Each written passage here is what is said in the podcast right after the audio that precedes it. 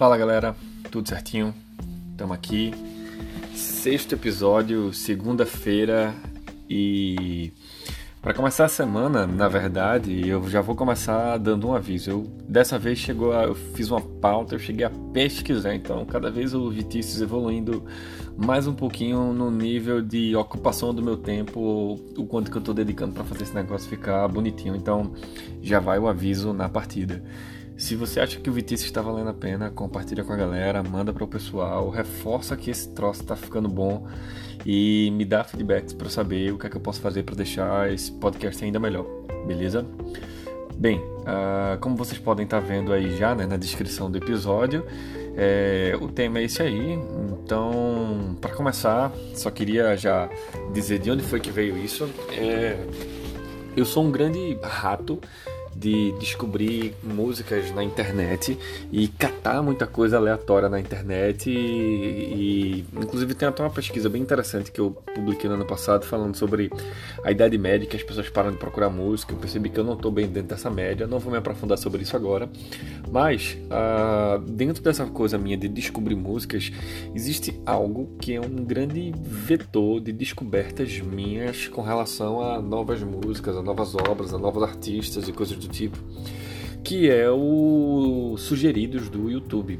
Então, o sugeridos é um baita de um vetor de descoberta musical para mim, gigante, velho. E eu escuto uma coisa que me leva a outra, que me leva a outra, que me leva a outra.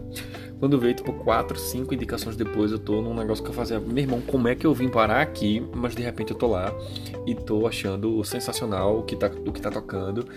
E era alguma coisa que provavelmente eu não teria tocado, não, eu não teria ouvido se eu não tivesse ativamente procurado.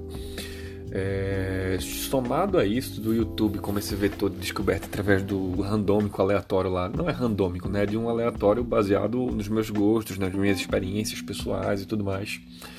Mas também tem duas coisas contidas no YouTube que são um fenômeno meio que. É, um deles, na verdade, não, né? Um deles é o, ele reverbera e, e dá continuidade muito ao conceito de mixtape e o outro é meio que uma subversão do que significa a relação de ao vivo streaming do, do YouTube. O primeiro deles, que é essa coisa dessa criação de mixtape, e aí mixtape, para quem não estiver familiarizado, é geralmente um, conjunto de, de combinações de músicas num lugar só, e, e, geralmente essas mixtapes elas eram muito usadas na época da fita cassete, né, daí o tape e tal, e eram justamente uma fita misturada com um monte de coisa. E se vocês pararem para prestar atenção, além das pessoas começarem a colocar álbuns, elas começaram a colocar mixtapes temáticas. E essas mixtapes temáticas, essas mixtapes temáticas começaram a ter faixas sonoras de tempos maior e por conta disso a galera começou a de fato deixar ali e simplesmente ir escutando e a coisa ia tocando. No meio disso se criou uma subversão dentro do conceito do ao vivo, também inspirado nisso de a, faixas sonoras mais longas que você simplesmente deixa tocando ali, vai ouvindo e fazendo as coisas, que foi a galera que pegou o ao vivo do YouTube e começou a fazer como se fosse rádio pirata. E a combinação dessas duas coisas me fizeram cair em algum momento em algo que eu ouvi falar com o nome de Aesthetic. A-E-S-T-H-E, T-H-I, se eu não me engano, C. E do Aesthetic uh, eram as músicas que elas tinham um, um ar meio velho, um ar meio retrô. Uh, e dentro dessa coisa do aesthetic, quando eu fui começar a pesquisar um pouquinho mais a fundo, eu descobri que tinha todo um movimento, uma coisa meio organizado e que a aesthetic na verdade era um pedacinho de algo que as pessoas estavam chamando de vapor wave. E eu trouxe aqui uma definição que eu encontrei na internet, inclusive tem um verbete na Wikipedia sensacional falando de Vaporwave, mas aqui em UK eles classificam como Vaporwave é um gênero musical e um movimento artístico que surgiu no início da década de 2010, entre diversas comunidades online. O gênero é caracterizado por uma fascinação nostálgica pela estética da cultura retrô, do auge dos anos 80 e 90 até o seu término, abrangendo referências que eram produzidas à época em diversos meios artísticos relacionados, de certa forma, com tecnologia, tais como jogos eletrônicos, filmes e etc. Uh, o Vaporwave ele realmente é um negócio denso, robusto a nível de, de, de gente que decidiu se aprofundar sobre isso e criar uma cultura ao redor.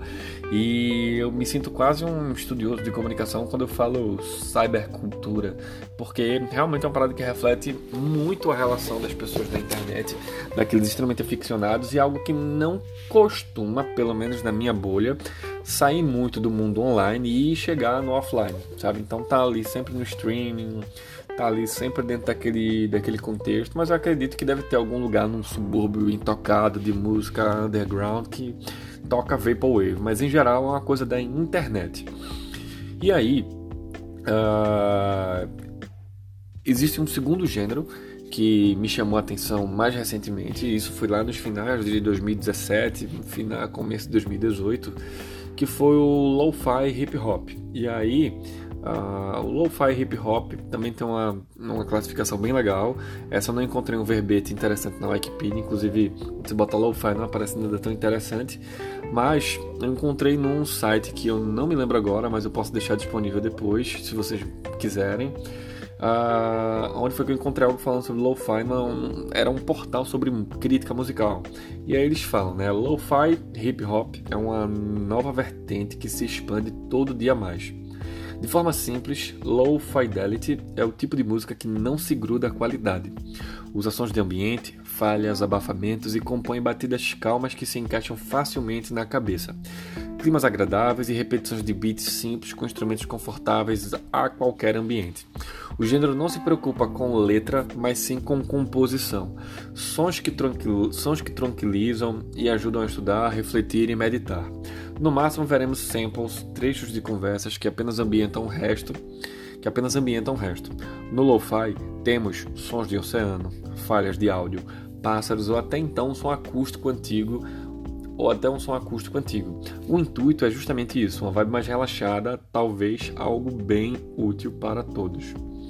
Uh, os reflexos na música que eu vejo do Vaporwave, para além do contexto do offline para online, é, e aí eu tô aqui tirando totalmente do empirismo, tá? Uh, a sensação que eu tenho é que o Vaporwave e toda essa coisa dessa aura retrô, nostálgica, ela tem muito com o ciclo que naturalmente se fala, naturalmente falando, que muito se fala quando se está estudando a relação do vintage, do retrô, de como a gente tem uma relação afetiva com ciclo, ciclos de 30 anos para trás da gente, de movimento cultural, e como aquilo de repente parecia mais interessante porque parece um colchão seguro, afetivo das emoções que a gente já construiu. Ah, por incrível que pareça, o Vaporwave Uh, o público dele não é necessariamente alguém que viveu no auge dos anos 80 e 90, uh, ah, mas parece que por ter uma aproximação musical com jogos eletrônicos e esses sons meio, meio vou chamar assim, tecnológicos, beats, bytes, coisas do tipo, eles geram uma familiaridade para essas pessoas. E o reflexo disso na música, para mim, eu, eu só consigo ver, na real, como a, se a gente parar para olhar o quanto que a gente começou a beber muito da fonte dos anos 80 e começar a ter uma produção que fala muito disso de uma maneira muito elegante. Então você vê, por exemplo, a Headbomb de Childish Gambino, que é uma música que se você escuta pela primeira vez, você não sabe ou você caiu no planeta Terra e não tem muita familiaridade, você junta, você jura que é um disco perdido do auge dos anos 80 de, de, de soul music, de uma coisa assim muito marcada daquele período. Se você pega o que Bruno Mars tem feito nos últimos tempos, ele também é uma coisa que bebe muito nessa fonte desses, desse, desse, dessa aura retrô dos anos 80, dos anos 70, dos anos 90 quase, sabe? E com esse brilho, esse glamour dessa música bem dançante e ao mesmo tempo uh, as músicas dele são bem para cima, né? deles em geral, ou, com energia, ou, não vou nem chamar com energias muito para cima, mas com um tom mais positivista.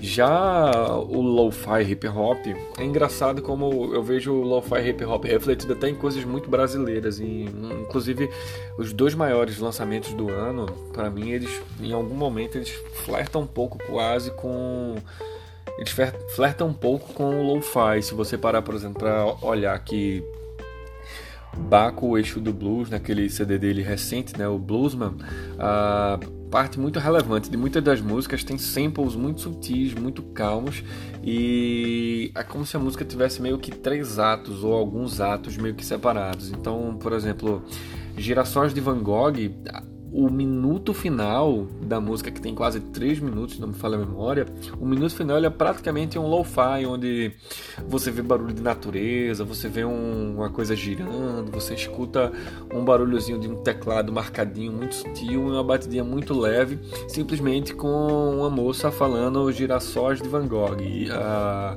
o Minotauro de Borges também, uma música onde ele se, se dedica muito a fazer essa batidinha sutil e coisa do tipo.